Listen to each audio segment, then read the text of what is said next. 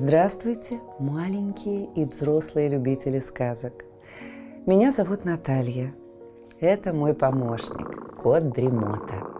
Мы читаем вам сказки, а вы слушаете и засыпаете. Пишите в комментариях названия сказок, которые вы хотели бы услышать. Подписывайтесь на нас в соцсетях, ставьте лайк, жмите на колокольчик и устраивайтесь поудобнее. Сказка начинается. Китайская сказка «Золотая лилия». В Китае на берегу большой реки Янцзекианг жил бедный рыбак Кун Лу со своей женой.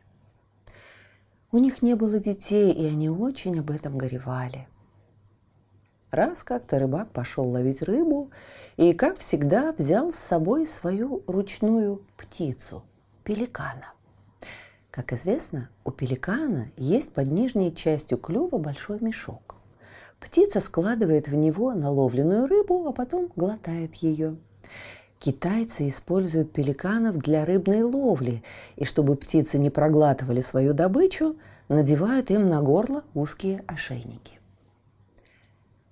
В этот день счастье не улыбалось рыбаку. За целый день Кунлу наловил так мало рыбы, что нечего было и думать вести ее на продажу. Оставалось только сварить из нее похлебку для себя. Солнце стало клониться к закату, и его косые лучи освещали печально сидевшего в своей джонке китайца. Он решил в последний раз выпустить пеликана и потом уже плыть домой. Птица нырнула и через несколько минут возвратилась, держа в клюве что-то большое, блестящее и золотое. Кунлу пристально смотрел на пеликана, и когда тяжелая птица вскочила на край джонки, увидел, что она держит удивительно большую и красивую рыбу, блестящую, как чистое золото – с тремя длинными разноцветными перьями на спине. Все три пера были точно выкованы из золота. Кунлу задрожал. «Такое чудо!» — сказал он. «Мне никогда и во сне не снилось. Продам я рыбину за большие деньги. Ну, спасибо тебе, пеликанчик!» И он с радостью вынул трепетавшую рыбу из клюва птицы. Но чудо тем не кончилось. Как только рыба очутилась в руках Кунлу, она раскрыла рот и заговорила голосом тихим, как шуршание речного тростника. «Отпусти меня, добрый человек, ты не пожалеешь об этом. В благодарность возьми эти три моих пера. Одно зарой в землю, другое брось в пруд в твоем садике, третье положи на ту циновку, на которой спит твоя жена. Я царица рыб этой могучей реки и повелеваю ими. Но на свете есть другой страшный могучий властитель, царь Желтого моря. Он грозен и ужасен и часто ведет войну со мной и с моими подданными. Отпусти меня и возьми то, что я тебе даю. Кроме того, я буду платить подать, каждые десять дней отдавать тебе некоторых из моих подданных. Подумал, подумал Кунлу. Наконец решил отпустить рыбу и взял ее перья. Очутившись в воде, рыба весело плеснула хвостом и, выставив над поверхностью свой широкий круглый рот, еще раз прошептала. Спасибо тебе, добрый человек. Когда Кунлу пришел домой, его жена Ли Кинг увидела, что он принес мало рыбы и очень огорчилась. Однако сказала только, что же делать? Иди есть. Рис давно готов, чашечки и палочки на столе. Но Кун Лу, ничего не отвечая, побежал в сад и бросил одно перо в пруд, другой зарыл на берегу, а третье до поры до времени спрятал у себя под халатом. После ужина, когда его жена легла на циновку, он положил третье перо возле нее и потом сам лег на постель и закрыл глаза. Рано утром его разбудил громкий крик Ли Кинг. «Посмотри! Посмотри!» – кричала она.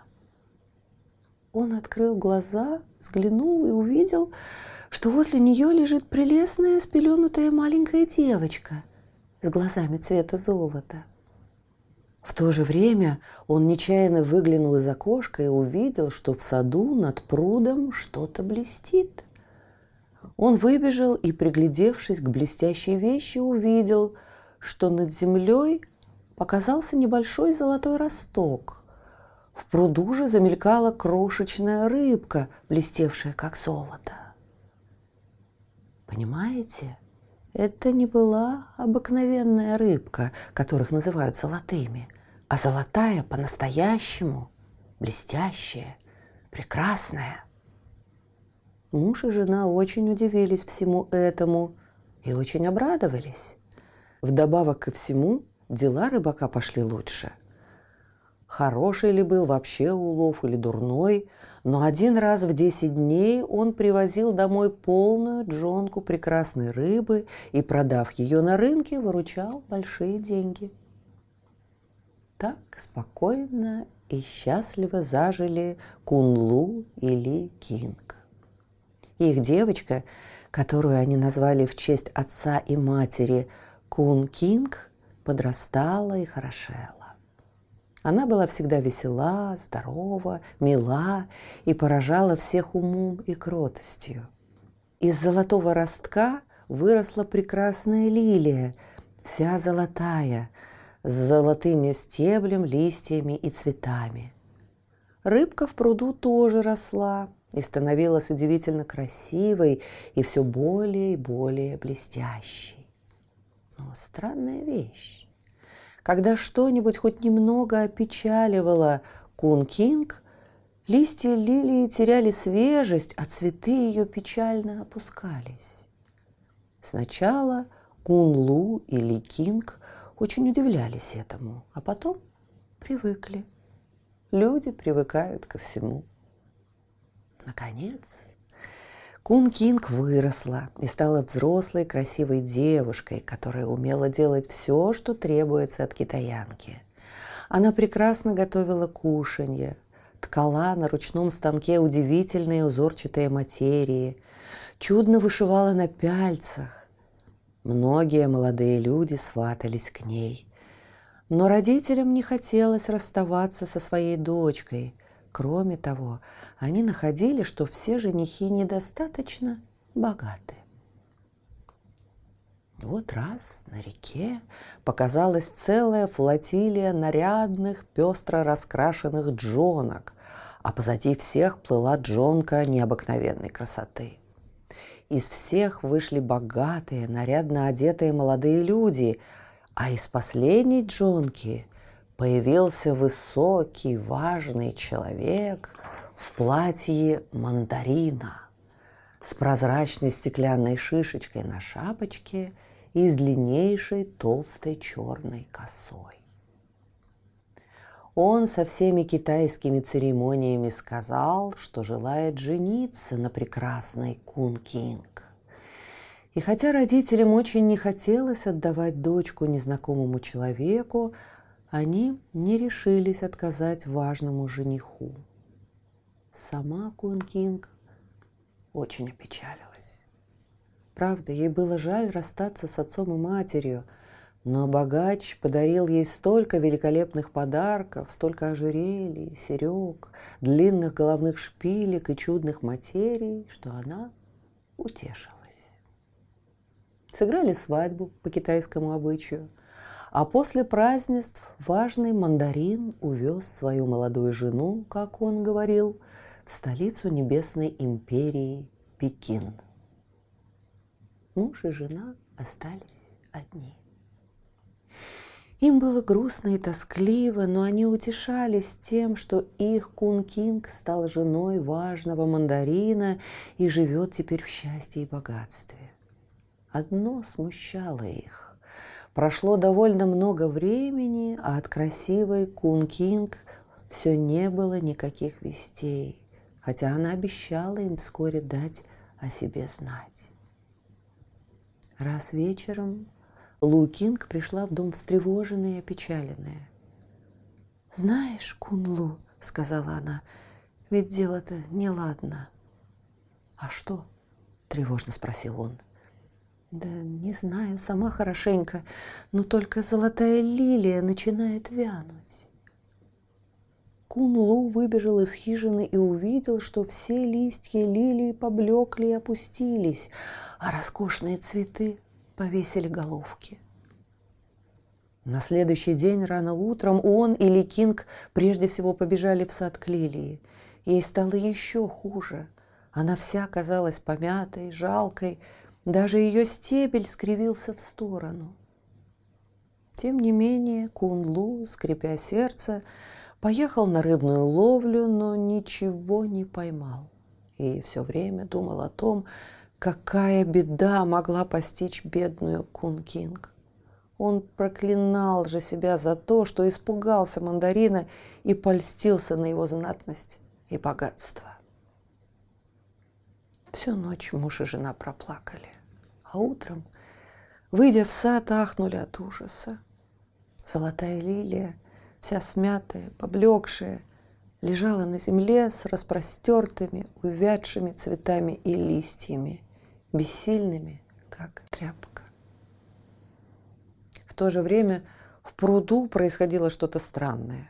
Золотая рыбка металась во все стороны, прыгала, выскакивала из воды, опускалась на дно, вертелась, делала резкие повороты, высовывала голову и опять начинала метаться. Видя все это, Кунлу и Ли Кинг снова горько заплакали, ломая руки. Наверное, с нашей доченькой случилось несчастье. Горестно простонала Ли Кинг. Конечно.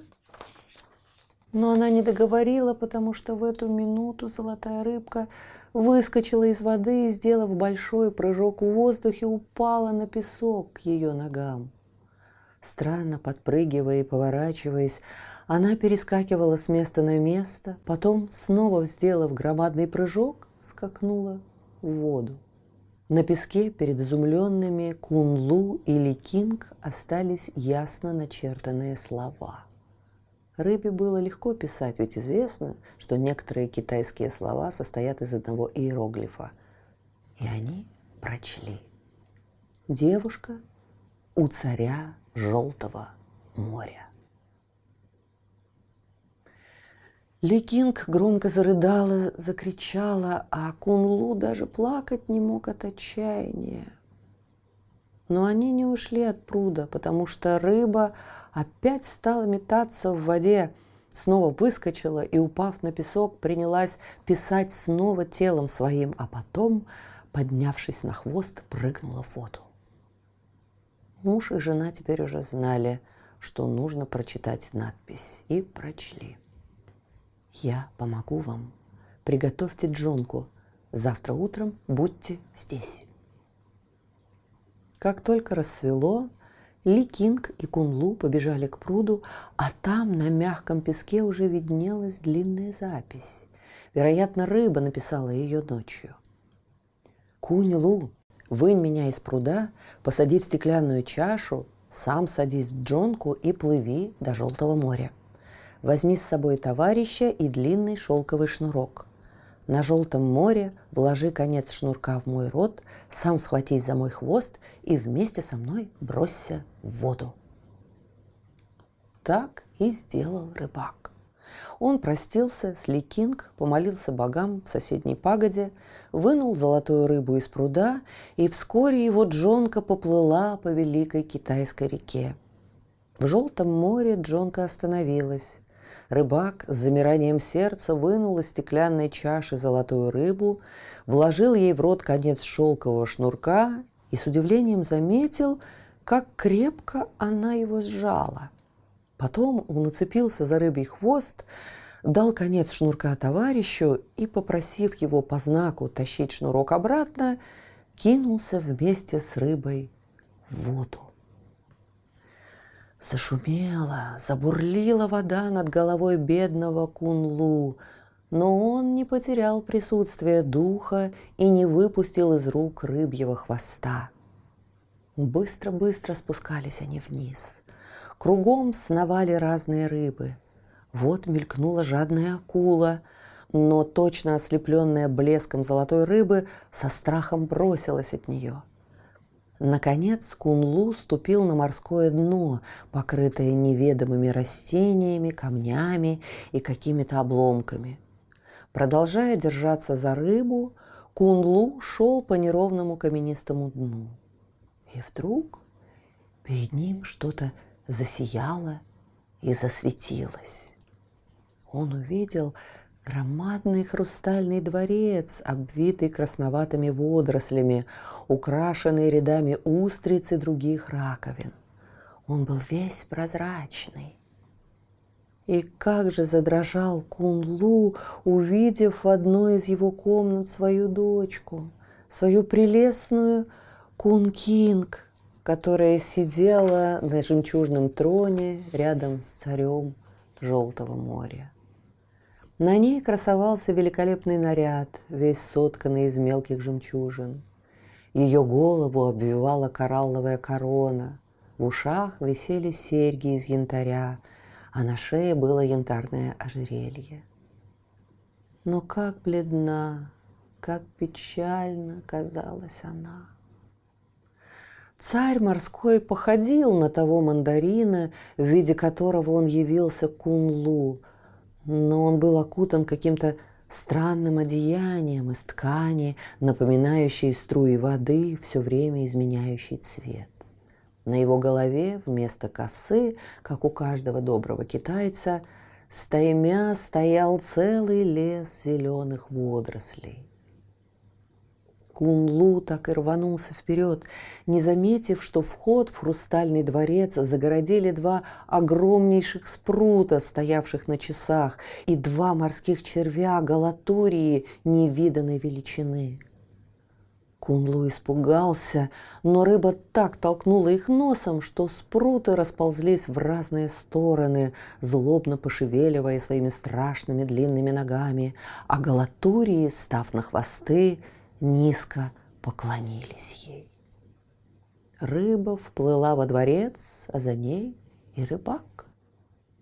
В каждой комнате видели они придворных царя, исполинских морских ежей, коньков, морских губок, звезд и других морских животных такой странной формы и такой необыкновенной величины, каких Кунлу и вообразить себе не мог. Когда они очутились в тронном зале, бедная Кун-Кинг, завидев отца, протянула к нему свои исхудавшие бледные ручки, а морской царь гневно поднялся с трона и замахнулся на рыбу острым железным трезубцем. Но рыба не сплоховала. Она подняла невероятную суматоху, стала метаться из стороны в сторону – вот она ударила металлической спиной об одну из хрустальных стен дворца.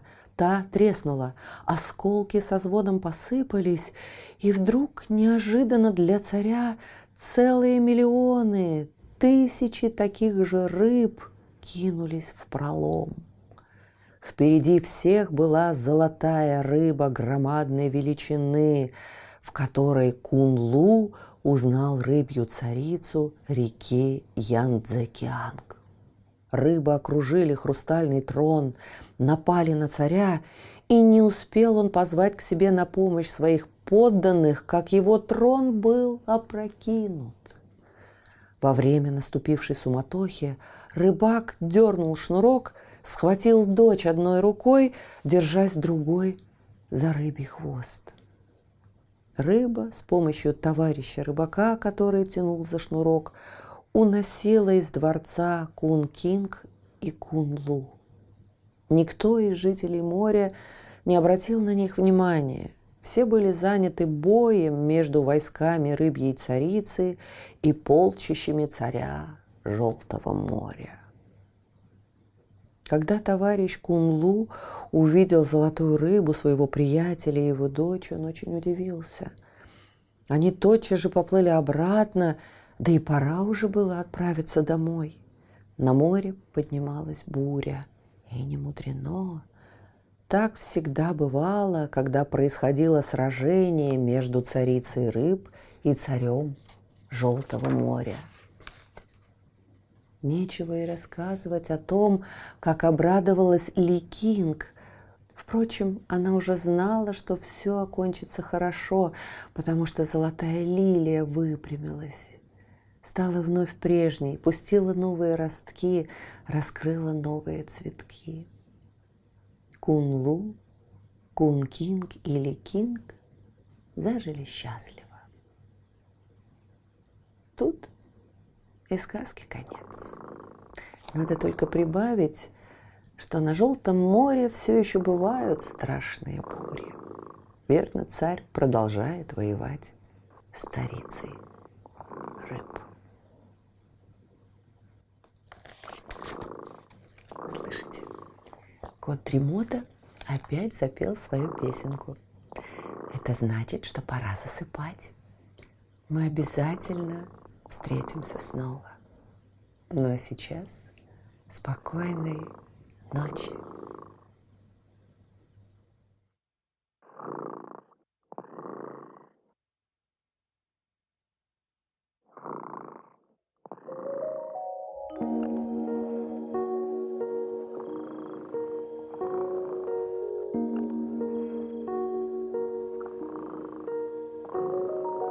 Кот дремота сладко спит,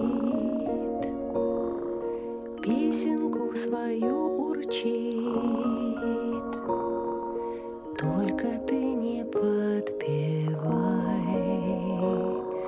Тихо-тихо засыпай, Чтобы